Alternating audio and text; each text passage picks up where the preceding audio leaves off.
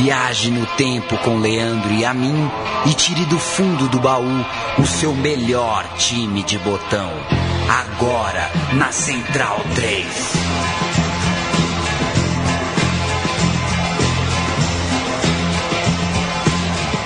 O programa Meu Time de Botão começa mais uma edição. É, muito bem-vindo, amigo Central 3. Eu sou Leandro Amin. Na próxima hora estaremos eu e Paulo Júnior falando de Fluminense, máquina tricolor, anos 70, Rivelino.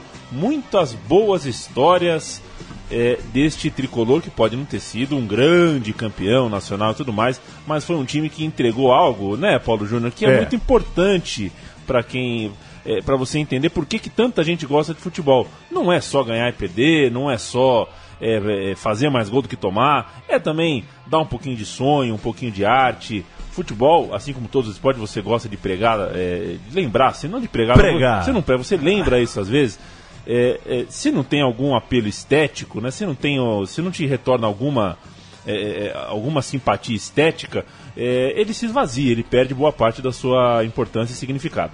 Programa de número 102, inaugurando o Fluminense no meu time de botão. Eu vou só começar é, abraçando os nossos ouvintes que comentaram no último programa. O Rui Alves mandou uma mensagem para você, também gosta bastante do Yarmolenko, é, que você tanto saudou Sim. no programa sobre o Braga. É, o Ivo Cruz defendeu Allan Kardec, lembrou várias, vários grandes momentos do Kardec com a camisa do Benfica, pediu também um programa sobre o Benfica, quem sabe em muito breve. Felipe Show também gostou bastante do programa do Braga. O Felipe Nogueira também pediu mais programas sobre times é, mais alternativos da Europa, pediu o programa da Real Sociedad. O Lucas também disse que assinou o programa.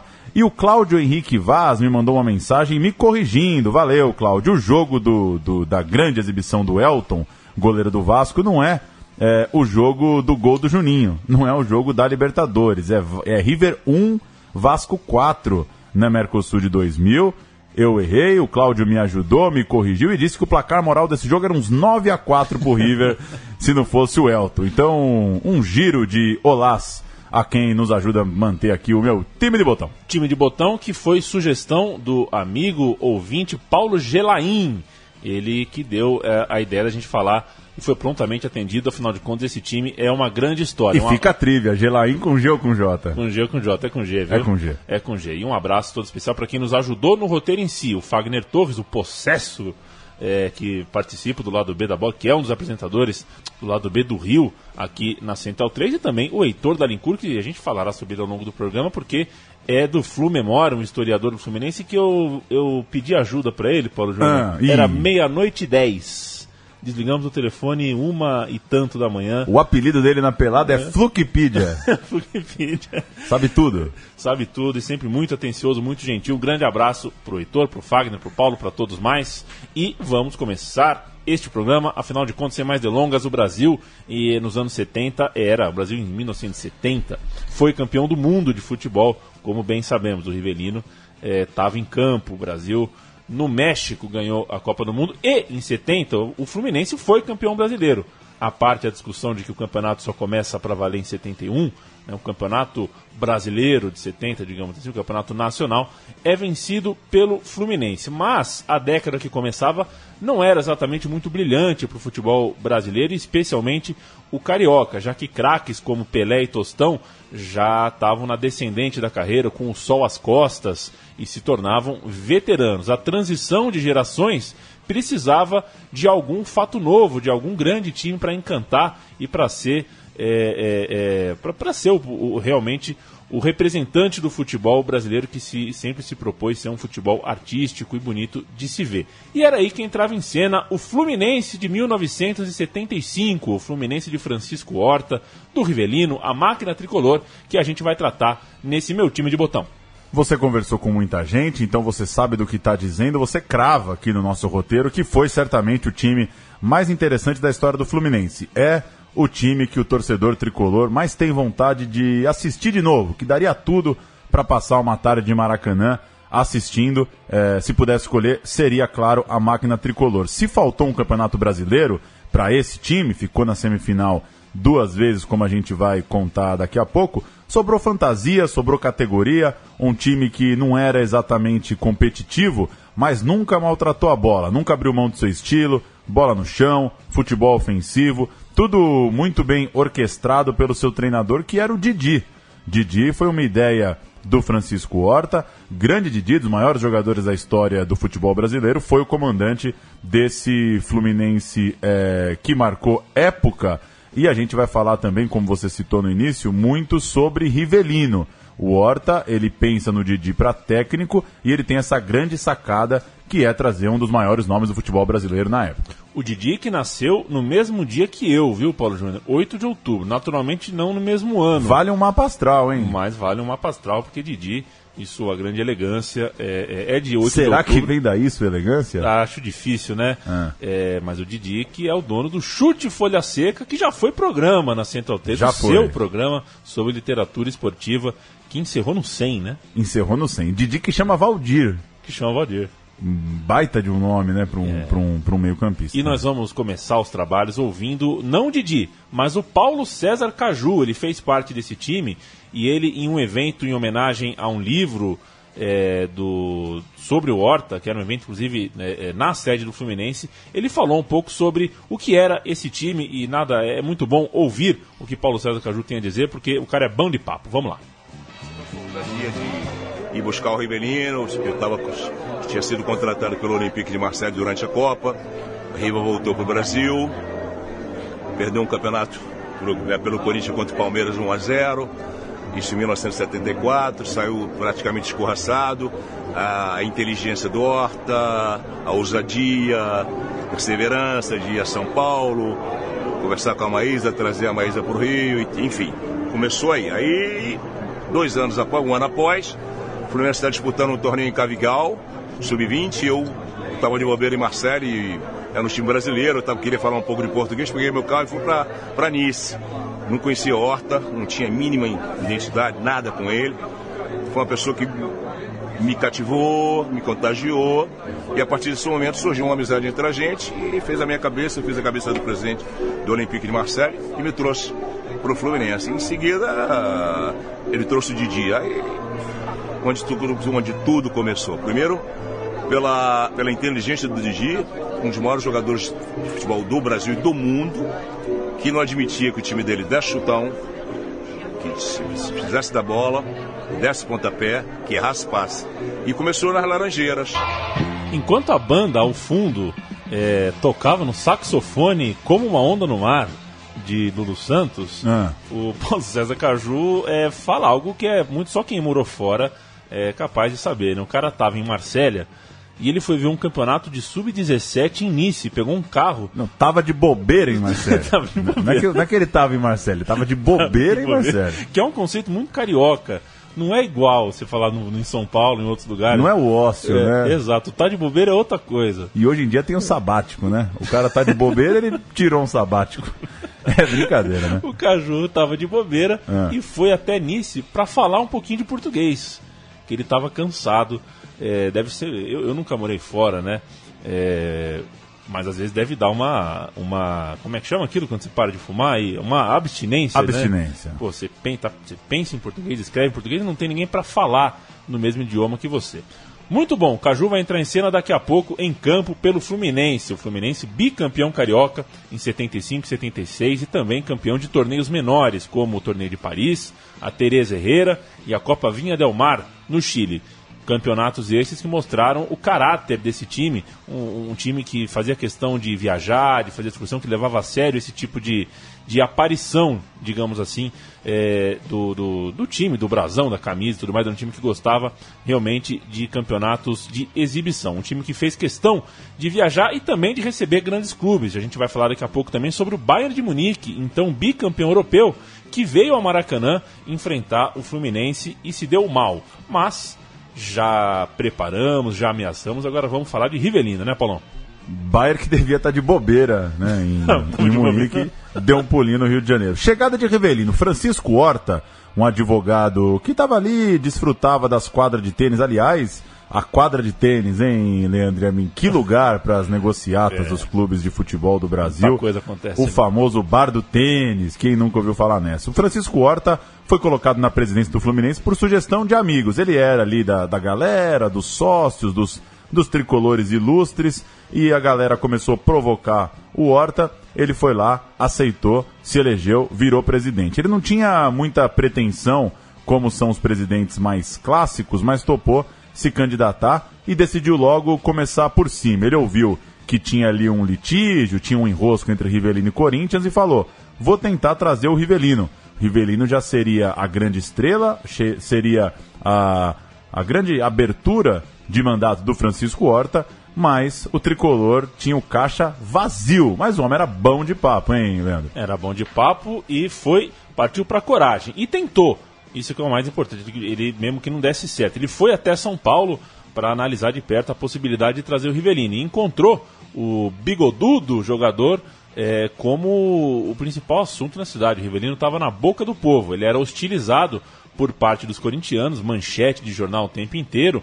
Estava incomodado com a sua situação ali e o Horta preferiu oferecer o outro lado da moeda. Se ele estava sendo hostilizado, nada melhor do que dar carinho. O Horta levou flores para a casa do Rivelino, é, para ele, e, e um, um gesto de gentileza para ele e também para sua esposa, e assim entregou duas passagens ao Rio de Janeiro para ele, duas hospedagens no Copacabana Palace e fez com que o Riva fosse ao Rio de Janeiro conhecer a proposta, o projeto do Fluminense, um projeto que envolvia inclusive um apartamento com vista para a Baía de Guanabara, que a diretoria do Fluminense falou, ó, se você quiser, é todo seu. E a gente sabe que é difícil resistir à vista da Baía de Guanabara, o lugar bonito é, para se estar. O Rivelino, então, acabou sendo incentivado pelo gosto pessoal, mas também muito pela sua esposa, que queria mais é ir para o Rio de Janeiro mesmo.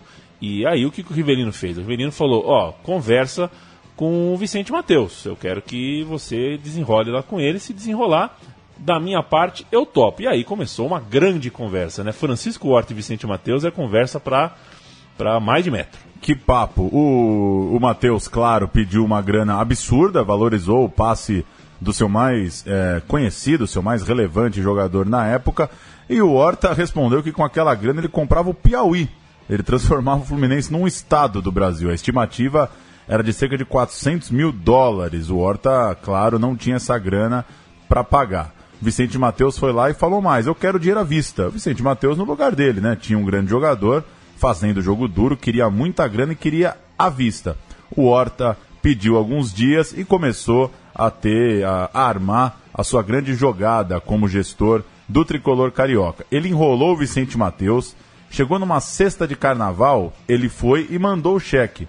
O problema é que ele mandou o cheque quando os bancos já estavam para fechar, o que fez com que o Vicente Mateus só pudesse descontar o cheque na quarta-feira de cinzas. E aí, história brasileiríssima, né, é. Leandro? Você consegue imaginar um lugar é, que cinco dias você não consegue descontar o cheque, né? Parece história de outro milênio. Foi outro dia. O Matheus teve que esperar o carnaval passar, teve que só na quarta-feira de cinzas ir atrás do cheque e ver se tinha fundo e ver se a grana ia cair, esse tipo de coisa. E o Horta, que não foi bobo nem nada, fechou na sexta, armou que num contrato o Rivelino já podia jogar no dia seguinte pelo Fluminense e no sábado de carnaval teve um estupendo Fluminense Corinthians no Rio de Janeiro.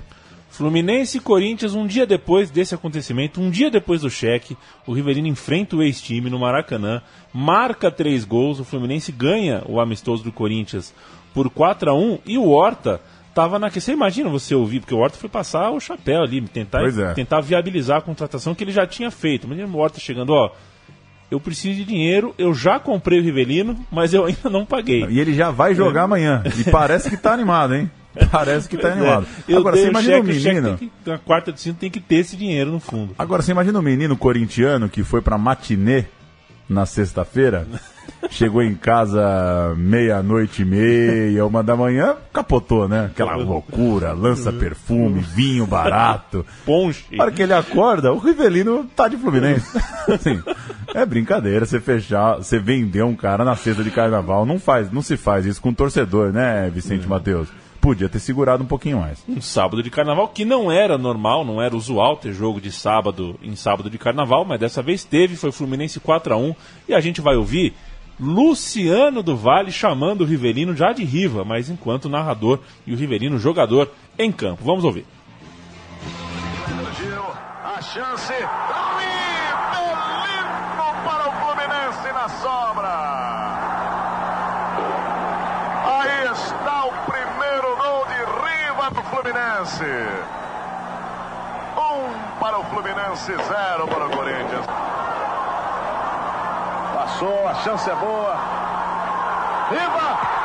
Aí está o segundo gol do Fluminense. Rivelino de cabeça. O delírio da plateia é incrível no Maracanã.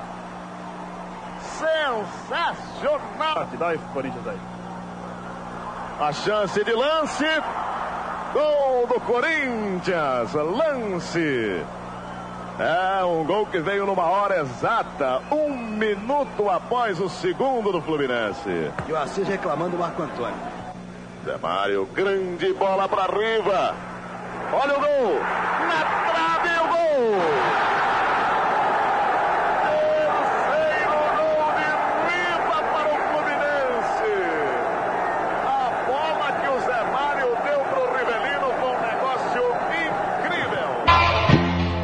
4 Fluminense e 1 Corinthians, começava ali a máquina tricolor, a história, a lua de mel de Rivelino com a torcida é, tricolor, mas que legal, né? Eu queria ter um atacante que se chama Lance, né? Quer dizer, o cara é Lance. É lance, né? Cara Só falta ter o bola do outro lado, né? O ponto esquerdo é o bola, o ponto direito é o lance. Que Sensacional. beleza, o Lance jogava no Corinthians. Tendo o Rivelino como estrela, ficou muito mais fácil seduzir outras pessoas. O Caju, por exemplo, a gente acabou de ouvir no áudio, no, áudio que ele mesmo falou, e o Caju fala que chegou é, um ano depois, mas não foi um ano, foi três meses depois, é, um pouquinho mais, um pouquinho menos que isso, mas foi pouco depois do Rivelino chegar. Chegou o Caju também, o Caju estava jogando na França, estava de, de, boa lá em, em Marselha, jogou no Olympique, fez uma temporada no Olympique, foi apenas regular, não foi, não era esse ídolo todo, mas também é, não, não enganou, era um jogador normal lá no Olympique e foi alvo de outra composição econômica do Francisco Horta, essa ainda mais complexa, já fazendo o Olympique vindo também ao Rio de Janeiro jogar para ficar com a renda da partida disputada no Maracanã. Tudo isso com a marca é, já característica do Horta. Bastante carisma para negociar, um pouco de lábia e principalmente criatividade para inventar e encontrar recursos. Se dependesse só do dinheiro ali, da contabilidade, é, não, não, não aconteceriam essas transações. Era ideia do Horta, aliás, e uma ideia que fazia bastante sentido na época, fazer com que jogadores muito importantes transformassem os jogos do Fluminense em eventos de Maracanã sempre lotado para que esse dinheiro pagasse exatamente esses jogadores. Essa conta tinha boas chances de fechar na época, de fato, afinal de contas, não é como o futebol de hoje, onde jogadores ganham dinheiro, um dinheiro que é, não adianta você lotar o No Camp, que o, o Messi, o Neymar e o Soares ganham mais do que é possível é, se pagar por uma cadeira naquele estádio. Mas naquela época dava, realmente a, a, a, o dinheiro pro, proveniente da renda do jogo é. era, era muito mais representativo do que hoje. A gente fez outro dia, meu time de botão, do maior Flavasco, né? Que é de 76. Então é, são anos de, de campeonato carioca realmente explodindo a arquibancada do Maracanã. Então vamos lá, o time de 75, Rivelino e Caju. O Horta pega pesado, traz dois caras desse tamanho para comandar o novo time do Fluminense. Gil, um jogador bastante veloz na frente, ele ia ser negociado, mas o Rivelino pediu para ele ficar. O Rivelino achava que ter um cara rápido a seu lado ia ajudar muito é, a articulação ofensiva ali do Fluminense. Jogadores como Edinho, zagueiro, estavam surgindo. Tinha também uma renovação lá nas Laranjeiras. Félix e Marco Antônio já estavam também no Fluminense. Outro que se dá muito bem com o Rivelino logo de cara é o Manfrini. E o time vai ganhando cara para 75 nesse tom. Muito espetáculo, um time de exibição, um time que muita gente que não era tricolor parou para assistir. E claro, quando um time joga bonito, o povo para para ver e não ganha, alguém vai questionar uma possível falta de competitividade. A gente vai ver que, principalmente nas duas semifinais de Campeonato Brasileiro, o Fluminense não conseguiu chegar à decisão. Acaba que é, alguns, com alguma razão talvez, vão até hoje lembrar como um time que poderia ter ganhado mais do que ganhou. Mas vamos falar de vitória. Campeonato Carioca de 75. A gente já tratou aqui disso em outros programas. O estadual, o estadual do Rio tinha dois turnos e os campeões de ambos fariam a final. É o que a gente se habituou a ver. Mas nessa época, alguma alma iluminada eh, na Federação Carioca pensou em criar um terceiro turno e estragar o que naturalmente já, já se mostrava como o caminho normal. Um terceiro turno juntando só os oito melhores nos dois primeiros turnos e esse campeão joga, na verdade, um triangular com os outros dois vencedores. Ou seja, em vez de você ter uma final, você tem um triangular. E foi isso que aconteceu no Carioca desse ano, com Fluminense, Vasco e Botafogo. O Fluminense ficou de fora, o, o Flamengo ficou de fora. E o Flu, que fez 4 a 1 no Vasco na primeira partida, gols de Manfrini, Paulo César, o Edu diminuiu para o Vasco ainda no primeiro tempo. Búfalo Gil e Rivelino fizeram no segundo tempo, 4 a 1 Com esse resultado, com, com os pontos e também com o saldo de gols, o Fluminense pôde ir para a partida final apenas precisando do empate. Ou mais do que isso, podia até perder, já que o Botafogo, no outro jogo, é, é, é, não, ganhou só por um de diferença. Então, não, na verdade não. O Vasco ganhou só por um do, do Botafogo. Então, o Botafogo tinha que golear o Fluminense para ser é, o, o, o, campeão. O Fluminense podia perder por até 4 gols. O jogo foi 1 a 0 para o Botafogo, uma derrota, mas uma derrota que deu ao Fluminense o título de campeão carioca de 75. Vamos para a ficha, Paulão? Ficha técnica de Botafogo 1, Fluminense 0, agosto de 75. Árbitro Arnaldo César Coelho, jogo para 107 mil pessoas. Botafogo de Ubirajara, Miranda, Chiquinho, Arthur, Valtecir. Carlos Roberto, Ademir, Écio, depois Puruca, Fischer, Nilson e Dirceu, técnico Mário Jorge Lobo Zagallo. Fluminense com Félix, Toninho, Silveira, Assis e Marco Antônio, Zé Mário, Carlos Alberto, depois Kleber, e que ótimo ataque. Cafuringa, Manfrini, Rivelino e Paulo César Caju. O técnico, o Parreira. O Parreira, eu conversei com o, com o Heitor Dalincourt, né? Porque é muito difícil a gente encontrar é, o, o entre-side técnico nessa época é um, é assim, é, é, um absurdo, é muito, era muito pior do que hoje. Então, é uma zona de você conseguir entender os períodos dos técnicos, o que a gente chama aqui de lei Zezé e Amoré, né? O que Zezé Moreira e Amoré Moreira já enganaram de, de editores do Wikipedia, pois é. não, não tá no gibi. E nesse caso, o Parreira, ele entrou só na reta final, ele entrou praticamente só no triangular decisivo. O técnico antes disso era o Paulo Emílio. Por isso, se você procurar a ficha por aí, você vai encontrar muitas vezes o Paulo Emílio como técnico desse, desse jogo. Mas era o Parreira. O Parreira de um lado, o Zagallo do outro. Em 75, você acha que em 2006 eles estavam tinindo ou não? Pois é, né? Como, como durou né, essa, essa dupla no futebol brasileiro muito respeito ao que conquistaram, mas o que mostra que é, foi um pouco além da conta, né? Em termos de seleção brasileira, passou um pouquinho. É, legal esse registro, lembrar de Zagallo versus Parreira há 42 anos. Que coisa, hein? Que 42 coisa. anos já, 75, hein? Que coisa, é muita coisa. Vale, vale lembrar que empate no triangular, empate de pontos no triangular final é, previa-se no Campeonato Carioca um jogo extra. Acontece que não em caso de empate triplo, que agora foi o caso. Agora é uma triviaça, hein? É. Num triangular dá para empatar? É, é, é, triplo? Não, para empatar, para ter o um empate duplo no triangular, uhum. você tem que empatar comigo e nós dois ganhar o outro. Sim. Aí empatamos com três pontos na época, hoje quatro, uhum. mas uma é mais fácil ter a final, né? Sim. Porque é meio. É, esse regulamento é absurdo. Um triangular que tem duas formas de desempatar, é mais fácil ter a final. É mais fácil ter a final.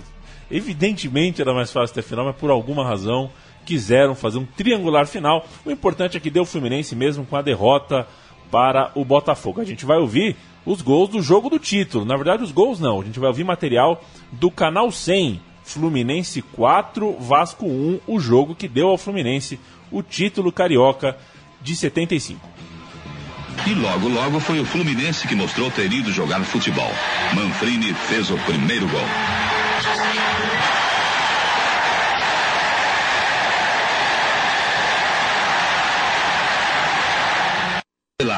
E Paulo César marcou de cabeça, depois de excelente passe de Gil.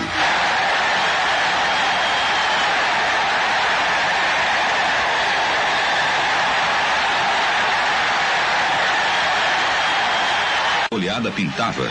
Foi Gil quem marcou o terceiro numa jogada de Paulo César.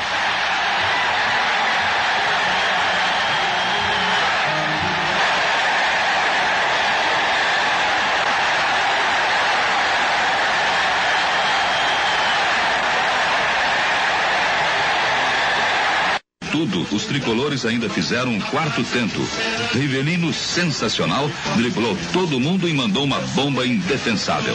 Vejam só o gol.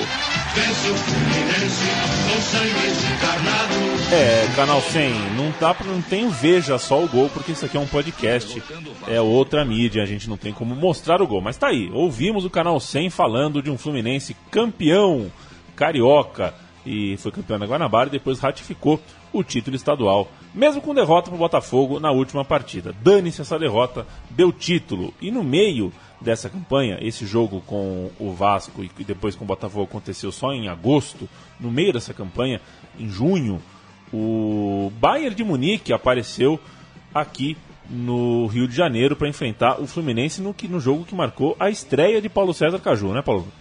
Pois é, jogo que vale a pena a gente lembrar, porque no meio de uma campanha de carioca não é normal você ter um jogo simplesmente contra o campeão europeu, né? O Bayern veio ao Maracanã enfrentar o Fluminense em 10 de junho de 75. O Horta conseguiu armar esse jogo é, pro Maraca. Félix, Toninho, Silveira, Assis e Marco Antônio, Zé Mari Kleber, Cafuringa, Caju, Rivelino e Mário Sérgio.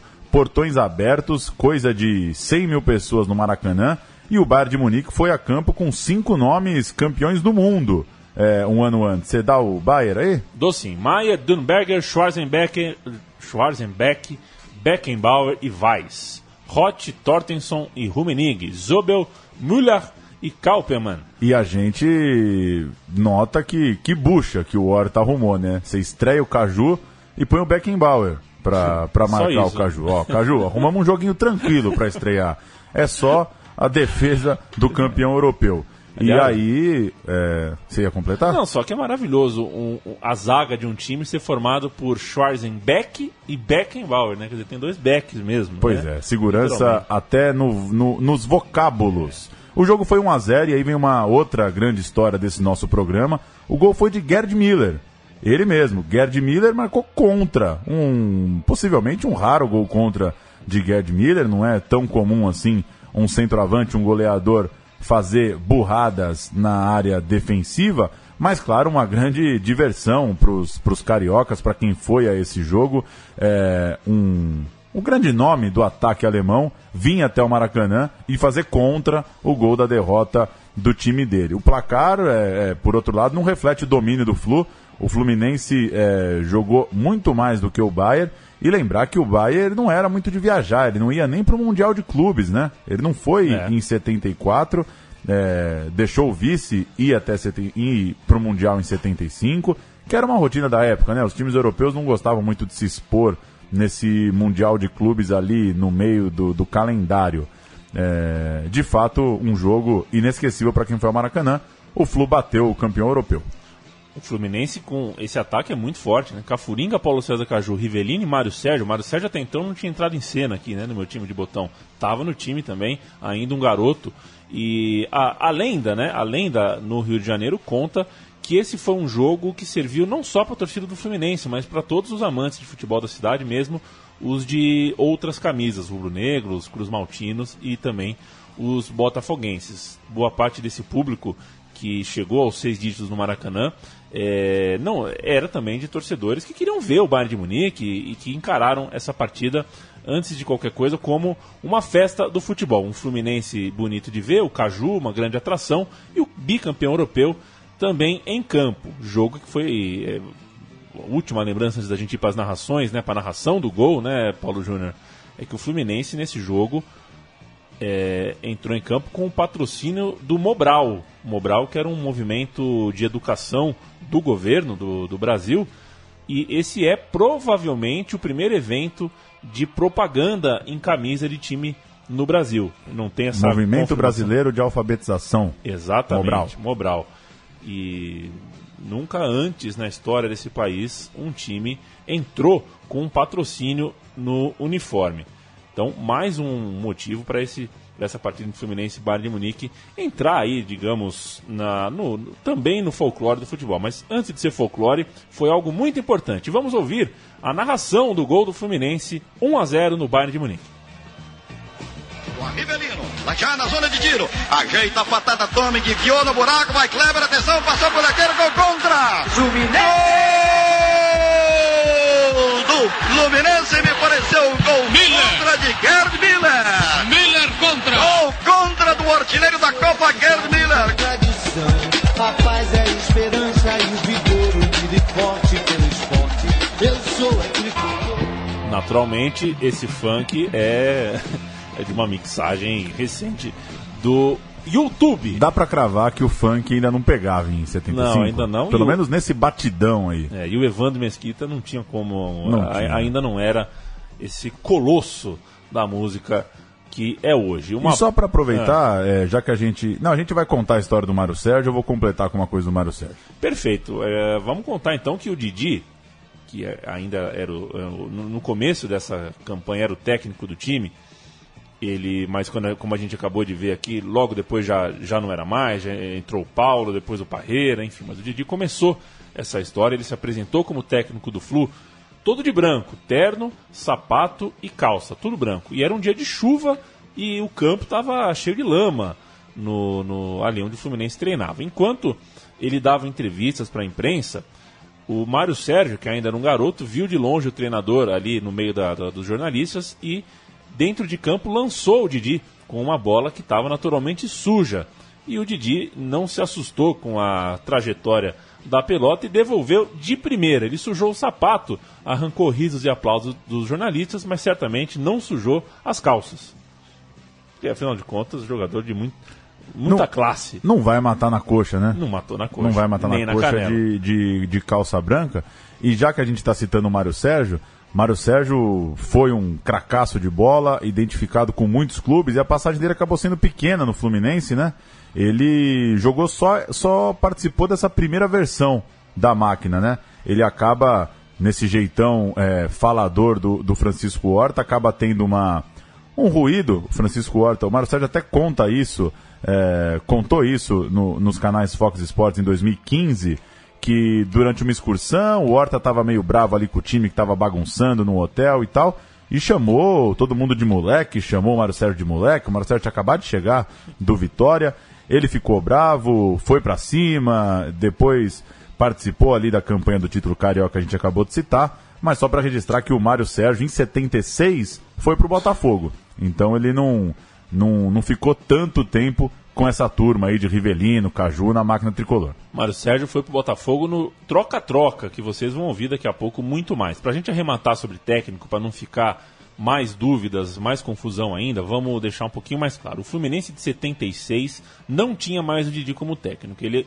ele o Didi, na verdade, ele treinou o time por dois meses em 75, ele saiu em abril, mas ele voltou em outubro de 75 para o time e deixou de novo o comando em março de 76 ao longo de 75, treinaram o time, como a gente já falou, o Paulo Emílio, o Parreira por um pouco tempo e também por pouco tempo o Jair Rosa Pinto.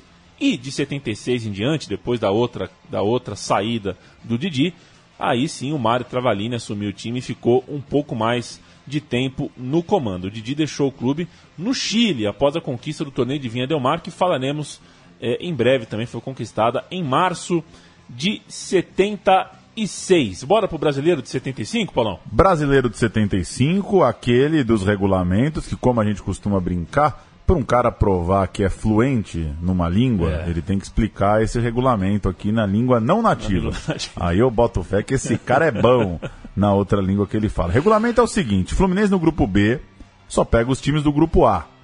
Passavam cinco, ou seja, passa cinco do A, passa cinco do B, Assim como 5 do C e 5 do D. 5 do C, 5 do D, passam 20 para a segunda fase. Desses 20, são mais dois grupos de 10. O de um lado pega o do outro. Outros 10 jogos, o Fluminense venceu 6, ganhou seu grupo. Passaram 12 12 times, seis de cada lado. Mas vieram quatro de uma repescagem. Dos que caem lá da primeira fase, não ficam 16. 12, Cara, é louco os isso. 12 melhores do Brasil e quatro da repescagem. Nesses 16, dois grupos de oito.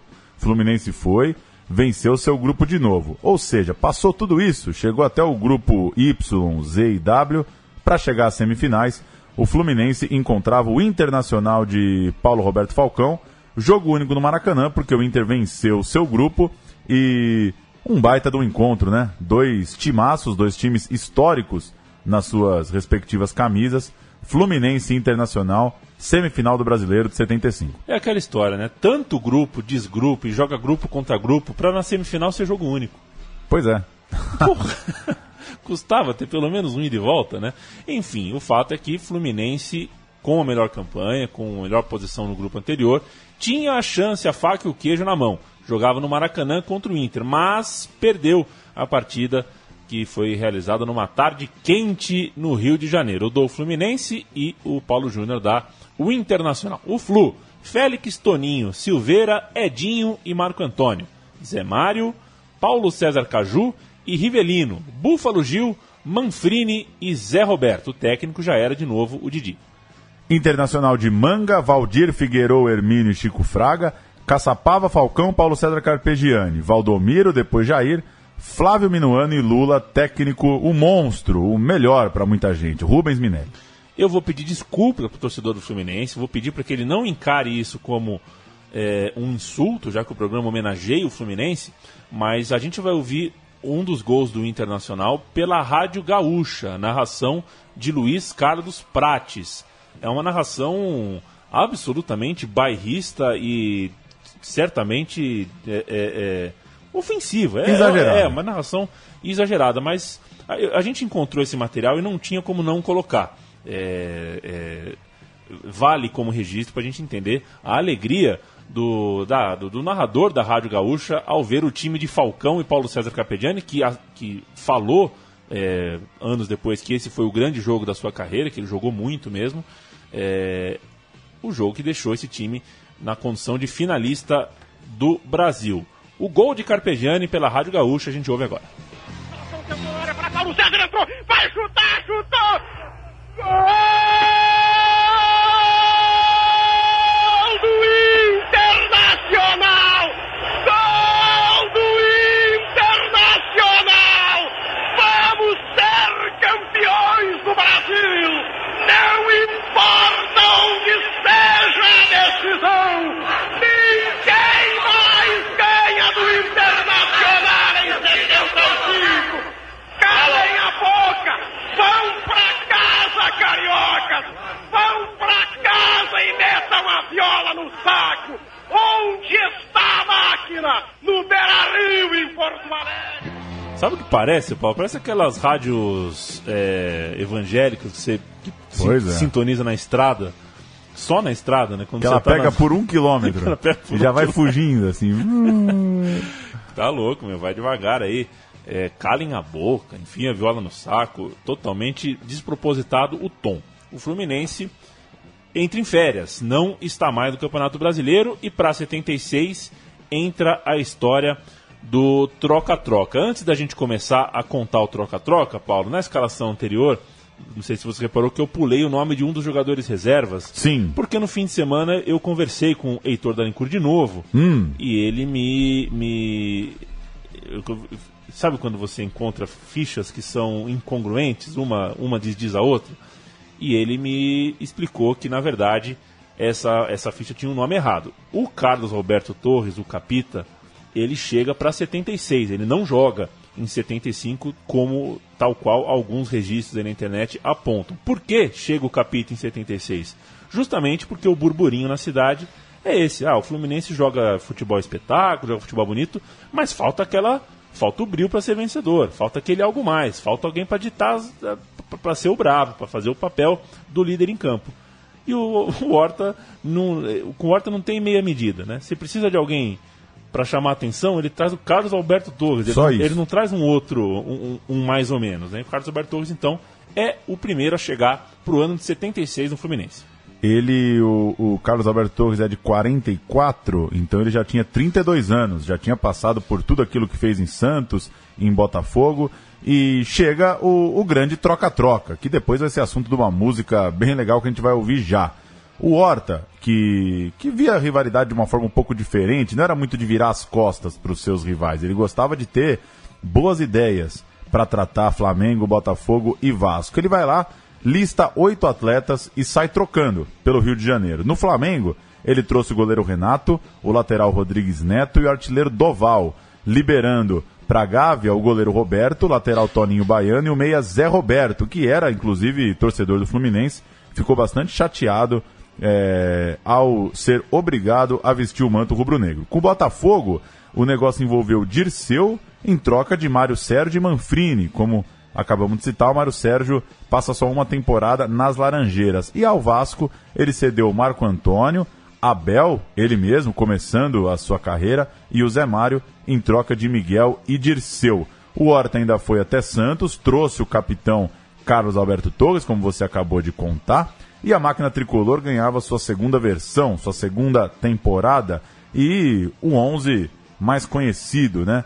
Renato, Carlos Alberto Torres, Edinho, Miguel e Rodrigues Neto, Carlos Alberto Pintinho, Rivelino e Paulo César, Gil Doval e Dirceu. A segunda temporada da máquina tricolor. Esse era o time para 76. Búfalo, Gil Doval e Dirceu, Paulo César Caju Rivelino era um quinteto ofensivo realmente muito forte. Um time, você sabe que eu gosto sempre, eu, eu, faço loas aos jogadores com nome triplo, né? E esse Fluminense tinha três nomes triplos, né? Carlos Alberto Torres, Paulo César Caju e Carlos Alberto Pintinho. Sensacional. É, realmente merecem os meus aplausos. E essa ação do Horta de fazer o troca-troca com os clubes influenciou o Jorge Ben a fazer uma música especial para isso. É, parece absurdo, mas é verdade. O Jorge Ben né, Paulo Júnior, ele esse é, é um o... cara que que tá assim, ele consegue, né? Todo programa nosso é uma homenagem é, implícita, implícita né? a Jorge Ben, o, o, nosso grande cascateiro da música popular. Ele fez mais ou menos o que a gente faz aqui, esse esse bate-papo do que dá na telha. Mas fez assim para milhares de pessoas em shows e CDs e programas do Faustão é. e Chacrinha e não sei o que. É um monstro, um monstro da, da cascata, da piada, da retórica e dá para provar nessa música, né? Fazer uma música para um troca-troca de verão carioca é uma loucura, né? o, o, o, o, Jorge Ben, então, com a banda do Zé Pretinho, essa música foi para disco mesmo, música foi lançada, é música de verdade, de trabalho de Jorge Ben. Chama-se Troca-Troca, você vai ouvir a letra e vai reconhecer o que acabamos de contar.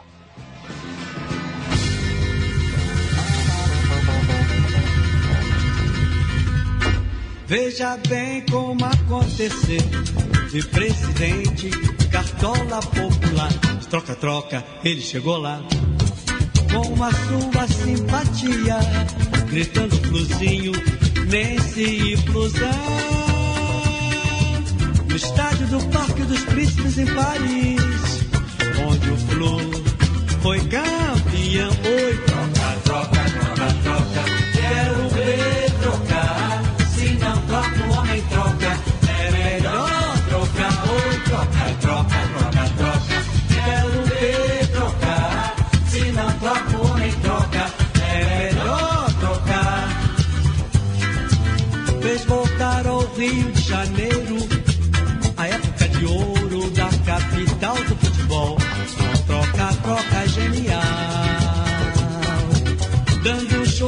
sacudindo e fazendo vibrar essa galera apaixonada tropical fica comigo, fica comigo pela alegria. Grandes jogos, grandes conquistas. A cereja do bolo.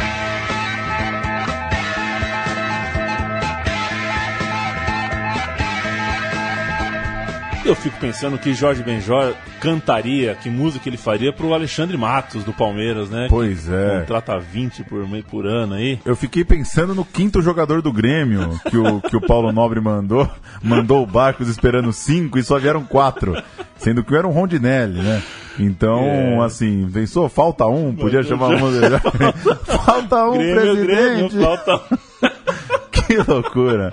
Que monstro é o Jorge Ben, né? Eu acho que Que parece que nasce com, com swingão, né? Que loucura. 72 anos, acabou de fazer. 22 de março de 45. Era um garoto na, na época do troca-troca. Cereja do bolo, cereja do bolo é naturalmente o ano de 76. Um ano que a gente, antes de falar da cereja em si, que é o campeonato estadual vencido, a gente dá um pulinho em Paris, a, a, o torneio de Paris que foi disputado evidentemente nessa cidade francesa, na capital francesa, e contou, além do Fluminense, com o Paris Saint-Germain, a seleção europeia, que na verdade era um combinado ali, que a crítica francesa, que. que, que uma, um combinado de pessoas, que, de jogadores que toparam uh, uh, participar da competição amistosa, e também a seleção olímpica brasileira. Sabe aquela foto do Capita com uma torre Eiffel gigante nas mãos? Que você, no qualquer Google, se falar escrever, aparece o Capita, é, aquilo é a taça do, do campeonato. É bem cafona mesmo. O troféu do torneio de Paris era uma Torre Eiffel. E a foto era gigante. na frente da Torre Eiffel, né? O que é, é uma redundância impressionante. Muito infeliz também a escolha do cenário da foto. O, o tricolor estreou contra o Paris Saint-Germain e venceu por 2 a 0. Dois gols do bigode, dois gols do Orelha, Rivelino a seleção europeia, que era um combinado de atletas do continente, como já dissemos, tinha Petrovic, Kevin Keegan, Van Hannigan e Hensenbrink. E também foi derrotada 3 a 1 para o Flu, gols de Paulo César, Doval e Carlos Alberto Torres. Era um quadrangular em que cada time jogava duas vezes, uma rodada não existia. Ou seja, a Florida Cup é, é, é, tem, tem, tem, tem retaguarda, né, para inventar esses torneios que você não pega o outro time e divide a taça, né? o, o, no Chile, o Fluminense também conquistou a taça Vinha del Mar. Jogou contra dois times de médio porte daquele país. E, então, Fluminense campeão na, na França, voltando a Paris, a gente vai escalar, acho que vale, a título de curiosidade, escalar o Scratch Olímpico Brasileiro, que também estava nesse campeonato e também enfrentou o combinado europeu e o Paris Saint-Germain. Brasil e Fluminense não se enfrentaram. Carlos, Rosemiro, Tecão, olha o Edinho, e Chico Fraga, depois Júnior. Alberto, Batista, Marinho, Jarbas, Erivelto e Santos. Depois entrou o Julinho. Um time olímpico que, como a gente bem sabe, não trouxe medalha nenhuma, mas é, ganhou experiência no torneio de Paris. Tinha Júnior, tinha Batista, tinha gente que depois foi à Copa do Mundo. Campeonato Carioca de 76. É, como a gente citou na temporada anterior, Flu é campeão carioca de 75, não chega à final do brasileiro. Vamos então à campanha do estadual de 7,6. 32 jogos, 23 vitórias, 7 empates, 2 derrotas, baita de uma campanha do Fluminense, 74 gols marcados, 26 gols sofridos. A derrota para o bom sucesso na primeira rodada por 3 a 0 foi um alarme falso. A máquina tricolor logo engrenou e encantou dali em diante. Goitacás e Botafogo, por exemplo, levaram goleados. O Goitacás levou 9 a 0, o Botafogo no clássico levou 5 a 1.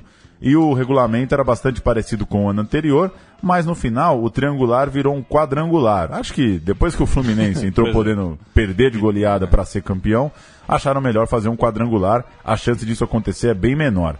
Dessa vez o Fluminense precisou do terceiro turno para seguir em frente no campeonato, porque por um ponto perdeu a Taça Guanabara e por dois pontos perdeu o segundo turno do Campeonato Carioca. A vaga veio com seis vitórias em sete jogos no terceiro e último turno, que foi tratado com muita seriedade depois daquela coisa de excursão, troca de técnico, viagem para lá, para cá. O Flu entrou nos trilhos Seis vitórias em sete jogos, ganhou o terceiro turno, foi ao quadrangular. Quadrangular final, Flu e América inauguraram a, a, a fase, o quadrangular decisivo. E foi 2 a 0 para o Fluminense. Gols de Doval e Búfalo Gil. Na mesma rodada, o Vasco bateu o Botafogo por 1 a 0 então os dois times tomaram a frente. Na segunda rodada, dois empates, um ponto para cada time. Fluminense e Botafogo 0 a 0 e o Vasco também empatou com o América. Logo, Fluminense e Vasco se enfrentavam na última rodada e quem ganhasse seria o campeão. Acontece que ninguém ganhou. O jogo foi também 2 a 2 e foi preciso por causa disso um jogo extra, um jogo de desempate, uma finalíssima envolvendo Fluminense e Vasco. 127 mil pessoas estiveram no Maracanã e assistiram uma partida de enredo tenso, de um time, no caso o Fluminense, atacando muito mais o seu adversário, o Vasco da Gama, e a máquina tricolor sendo travada por um sistema muito forte da defesa vascaína. Só no último minuto da prorrogação, o Paulo César cobrou falta na área e o Doval, que inclusive se tornou o artilheiro do campeonato com esse gol, foi o seu vigésimo, tocou de cabeça e ganhou da, da, do Abelão, que era cria do Fluminense e estava defendendo a zaga do Vasco. E com esse gol, com essa testada, ele deu o bicampeonato ao Fluminense. O Fluminense, portanto, foi bicampeão carioca no final do segundo tempo da prorrogação. E a gente vai escalar o time campeão aqui: Renato, Rubens, Galaxy, Carlos Roberto Torres, que virou zagueiro ao longo da, da, da temporada, né? chegou como lateral, mas virou zagueiro, Miguel e Rodrigues Neto. Carlos Roberto Pintinho, Paulo César Caju e Rivelino, Búfalo Gil, Doval e Dirceu, o técnico Travalini. E o Vasco, Paulo Júnior? Mazarop, Toninho, Abel, René e Luiz Augusto, Zé Mário Gaúcho e Luiz Carlos, Dé, Dinamite Galdino, técnico Paulo Emílio. Paulo Emílio que foi pro Vasco, é, tava no ano passado. Vale tudo, né? a zona, né? A zona isso daí. E o... tem a musiquinha, hein? É, a musiquinha que é, é, era na, na com, a, com a melodia do, da música do Chacrinha, né? Ó Terezinha, oh, Terezinha. A música era É Covardia, É Covardia, Rivelino, Paulo César e companhia. Foi a música entoada pela torcida do Fluminense. Vamos com o gol do Doval e quando a gente voltar, a gente fala um pouquinho mais desse jogo que foi, talvez, o, foi o jogo que deu ao Fluminense o título mais importante de sua era da máquina. Paulo César, atenção, um dos últimos cartuchos para a decisão. Bateu o Paulo César, bola boca da meta. Entra agora Gil, tocou de cabeça na boca do arco, entrou Doval, cabeceou e gol! Gol!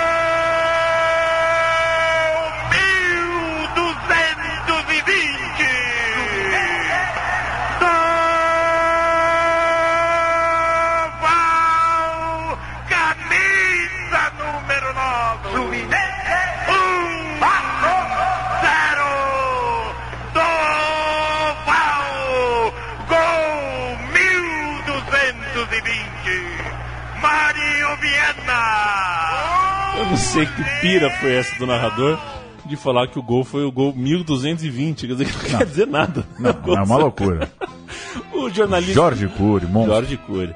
O jornalista Sandro Moreira escreveu no seu relato no dia seguinte no jornal O Globo da a, partida é, é, descreveu da seguinte forma: foi de toda justa a vitória do Fluminense, inclusive por ter sido o único a persegui-la durante o jogo, dominando amplamente o Flu esteve por vários momentos para marcar, e se não o fez nos 90 minutos e quase não o fez na prorrogação, isso se deveu não só à desordenada, mas heróica resistência do Vasco, como também à falta de calma dos seus atacantes.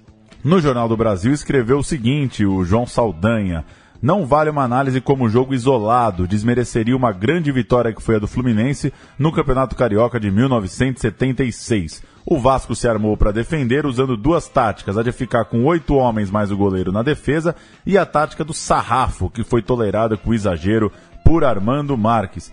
Carlos Alberto foi o grande homem do jogo e do campeonato. Elogios de João Saldanha no Jornal do Brasil. Carlos Alberto Torres, que tinha ficado seis meses sem jogar praticamente no Santos, estava encostado e acabou se reencontrando com o futebol como zagueiro desse Fluminense campeão. O Paulo César Caju meteu a boca, deitou, é, é, sentou o dedo é, contra a defesa do Vasco nos vestiários após o título. Abre aspas para o Caju. Esse é o futebol brasileiro? Quase 200 mil pessoas vieram assistir a um espetáculo em que um dos times se defende por 120 minutos, na esperança da disputa em pênaltis. Isso é um verdadeiro absurdo. E o Carlos Roberto Torres é, é, concordou com o Caju. Sinceramente, estranhei o Vasco pois foi uma equipe covarde durante todo o jogo, diferente daquela que empatou conosco em 2 a 2 na partida anterior. Mais um registrinho do jogo para a gente fechar. Carioca de 76, o Edinho, desfalque na final, assistiu o jogo das cadeiras do Maracanã e em dado lance no segundo tempo ele admitiu para quem estava ao seu redor, inclusive alguns jornalistas ouviram o Edinho, que o Rodrigues Neto fez pênalti em uma jogada. Ele falou, sem querer, mas foi pênalti do Rodrigues Neto, uma sinceridade que ainda era muito mais é, normal à época, enquanto hoje, por causa de câmera, de rede social, de blá blá blá, tá difícil o jogador poder falar o que pensa. É. O Edinho admitiu que para ele o juiz vacilou e sonegou um pênalti do Rodrigues Neto. Hoje faria um carnaval em cima, né? Jogador do Flu admite, não sei o que, não sei o que lá. Devia voltar É. ao jogo, então. E, na- e na narrativa, então, a gente sabe, eu sei, né? O o Diego Tintin, nosso grande amigo aqui, Diego Tintin. que é vascaíno, moço de Bangu, ele certamente ele ouviu tudo isso e pensou, bom, quer dizer, foi retranca, foi covardia, foi isso, foi aquilo, mas na verdade foi roubado. É lógico. Passou É a lógico. zero pro E Vasco. assim, a gente tá falando de uma retranca que, como escreveu aqui o, o João Saldanha, o Vasco colocava oito homens atrás. Hoje são dez, né? Hoje são dez. Então uma retranquinha com dois escapando ainda. A gente tá vendo o jogo aí que são 20 atrás da linha da bola. Exato. Um abraço pro Tintim. Está aí o Fluminense, merecido campeão carioca de 76, com essa credencial chegando ao Campeonato Brasileiro daquele ano. Seis grupos de nove. Seis grupos de nove. Em turno único. Passavam quatro. O Fluminense não foi bem. Ganhou quatro, perdeu duas e ficou só com a última vaga desse grupo. Surpreendentemente, a dupla Bavi eh, liderou esse grupo e o Botafogo ficou em terceiro. Esses quatro classificados foram para a segunda fase, que era uma loucura, é- é assim, monte de repescagem, cruzando uma com a outra, e um reagrupamento de classificados. E de novo o Fluminense ficou com a última vaga do bolo. Terminou em terceiro de um grupo de seis, atrás do Inter e de novo do Botafogo. A- a- a- o resumo da história é que sobraram 18 times para a terceira fase e mais dois grupos de nove foram montados, em turno único mais uma vez. Só que aí o Fluminense engrenou e nesse grupo, nesse terceiro grupo, venceu, o se, venceu eh, eh, o seu, a sua concorrência com seis vitórias e um ponto a mais que o Atlético Mineiro, o vice.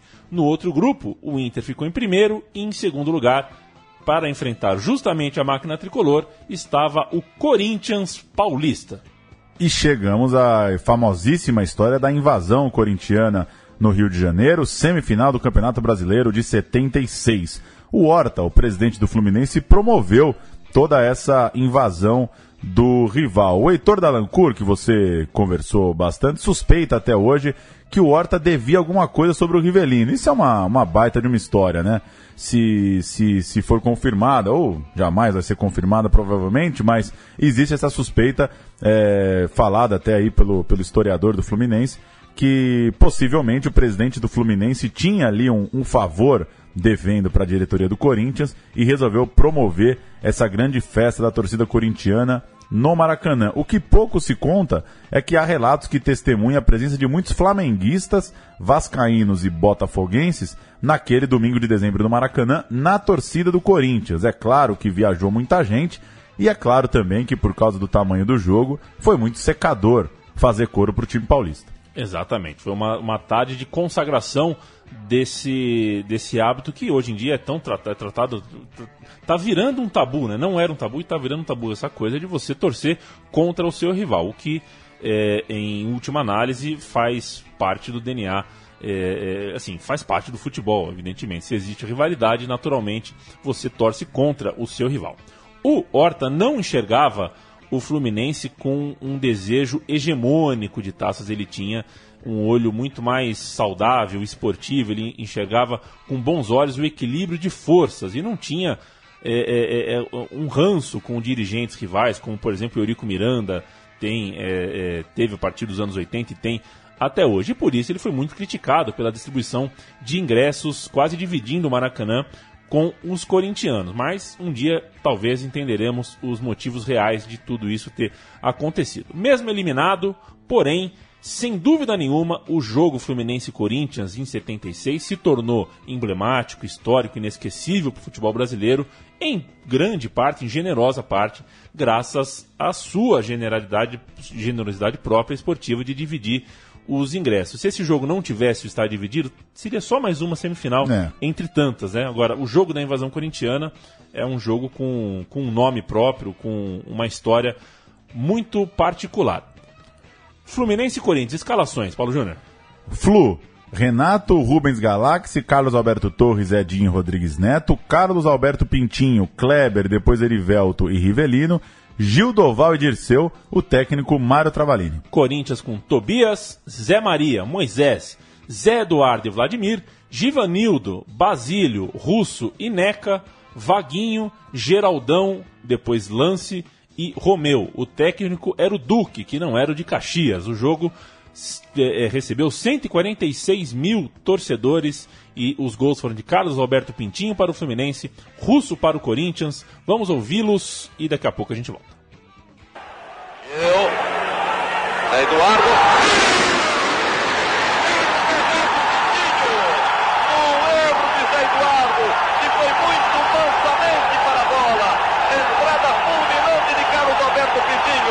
Fluminense 1, Corinthians 0. Metade do Maracanã explode, senhores. José Rezende. A tricolor. Frente a Carlos Alberto. E já começa a virar ali um biombo na frente do gol do Fluminense. Zé Eduardo na tática do Duque, deixa bem no vaguinho. Mas os senhores verão Zé Eduardo à frente do gol, atrapalhando o goleiro como o Duque costuma determinar. Romeu também fica à frente de Renato nessa tomada aí, é o resto do chão. Olha a saída do Renato, foi muito boa, depois Deca. É Maria, Vaguinho. Giva. Geraldão na jogada com Rubens Galaxy. Atenção, Rubens Galaxy. Muito boa a cobertura do Rubens Galaxy, já que ele era o último homem que o Geraldão tinha pela. Subiu, Geraldão. Bola tocada, gol! Russo! Russo joga beijinhos para a torcida. Corinthians empata o jogo, senhores. Russo e os seus beijinhos. A repetição desse. Russo e seus beijinhos, Carlos Alberto Torres, que se transformava num biombo. Fizemos questão de deixar narração aí é, é, na íntegra, porque é muito saboroso. O Fluminense não ganha o Campeonato Brasileiro de 76 e entra em 77 para viver o começo do fim da sua máquina. A máquina tricolor que era um cometa e começava, como todo cometa, a ser visto cada vez mais de longe, estava indo embora. Faz parte do, do lugar no mundo desse Fluminense e da, faz parte da máquina tricolor, do lugar da máquina tricolor na história do futebol, essa sensação de que foi um time efêmero, um time com alguns outros princípios além é, daqueles que a gente está acostumado. Um time que surgiu do nada, não estava nos planos do clube e, e, e, passou como realmente um cometa pelo futebol carioca e brasileiro. Um time cuja vocação era realmente essa: alimentar uma lenda, causar paixão, mais do que necessariamente colecionar troféu, custe o que custasse. O Horta sairia da presidência do Fluminense em 78, o Rivelino foi negociado com o futebol árabe também em 78 e o Flu tinha que fazer dinheiro. 1977 é o primeiro reflexo, portanto, desse novo momento do Fluminense. Um Fluminense que ia perder o seu craque, o seu presidente, e precisava de é, ganhar dinheiro. O fim de um sonho que foi muito bem vivido pelo torcedor tricolor. O que foi conhecido como troca-troca um ano antes, agora tinha outro nome, agora era debandada mesmo.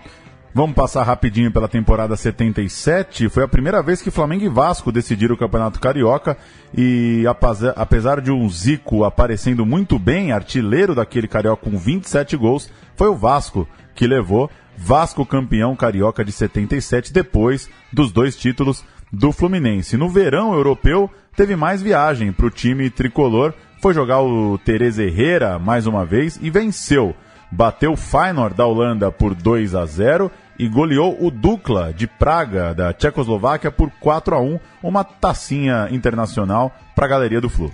No Campeonato Brasileiro, o Fluminense ficou de fora na segunda fase de grupos, perdendo vaga para o surpreendente time do Operário de Campina Grande, que foi inclusive semifinalista do campeonato. Já foi uma participação sem aquele brilho, sem aquela marca que diferenciava o Fluminense dos rivais e da concorrência é, do topo da tabela. Era um time como os outros já em 77 e a partir de 78 a história é, é outra. O Fluminense, o Paulo Júnior, que na época dos troca-troca, diz quem lembra é o Fagner Torres, é, quase trocou o Rivelino pelo Zico. Um quase foi trocado pelo outro. O Zico começando no Flamengo, o Rivelino já, já quem era ali no Fluminense. E segundo o relato do próprio Horta, o Francisco Horta fala, sempre falou, e nem tudo que ele fala dá para comprovar, né? Um contador de, sempre foi um contador de histórias também. Segundo ele, isso só não aconteceu porque no restaurante onde estava acontecendo a negociação, o Kleber Leite, que depois foi presidente do Flamengo, mas então estava ali como repórter, é, ele ouviu a conversa, divulgou na Rádio Globo e isso gerou uma reação tão negativa por parte das duas torcidas que o negócio freou. E não dá para imaginar, né? O que, que seria, o que, que seria dessa história, né? O Zico do lado de lá. É... Mas muito legal, muito legal fazer um programa de um dirigente que deixou tantas histórias, né? O Horta falava, falava mesmo, ia para cima dos craques para contratar.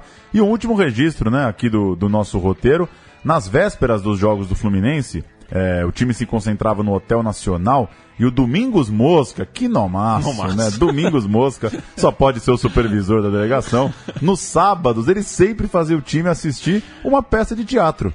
Ele dava inspiração para o time do Fluminense é, com um teatrinho, uma peça, uma bonita encenação na noite de sábado. E como você falou é, pouco antes, esses times muito talentosos e brilhantes geralmente duram pouco mesmo, né? Não é exclusividade da máquina tricolor, mas o legado tá aí, né? O torcedor do Fluminense que curtiu esse time não vai se esquecer jamais. Mais que um bom time, uma boa ideia e uma execução ah, interessante o Fluminense da máquina tricolor. Merecia mesmo um espaço aqui no meu time de botão. Não que valha muita coisa ter um espaço no meu time de botão, mas, poxa vida, já falamos de tanto time é, menos nobre, né? Por que não falar da máquina tricolor? E agradecendo o Paulo Gilain que nos deu essa. Que nos deu a ideia, que foi o que nos deu essa sugestão, a gente fala para quem está nos ouvindo, quer dar sugestão, quer sugerir time, quer lembrar, quer corrigir, quer fazer qualquer tipo de crítica, estamos absolutamente abertos e pedimos mesmo a sua participação, afinal de contas, esse programa só tem tanta edição assim porque tem gente que goste. Pois é. Acredite ou não. A gente inventa os nossos aqui, mas muita coisa tá saindo dos comentários, então mande aí seu alô depois desse programa do Fluminense para saber o que, que a gente faz agora, para semana que vem. Valeu, Paulo Júnior. Valeu! Grande abraço, amigo Central 3. Voltamos semana que vem.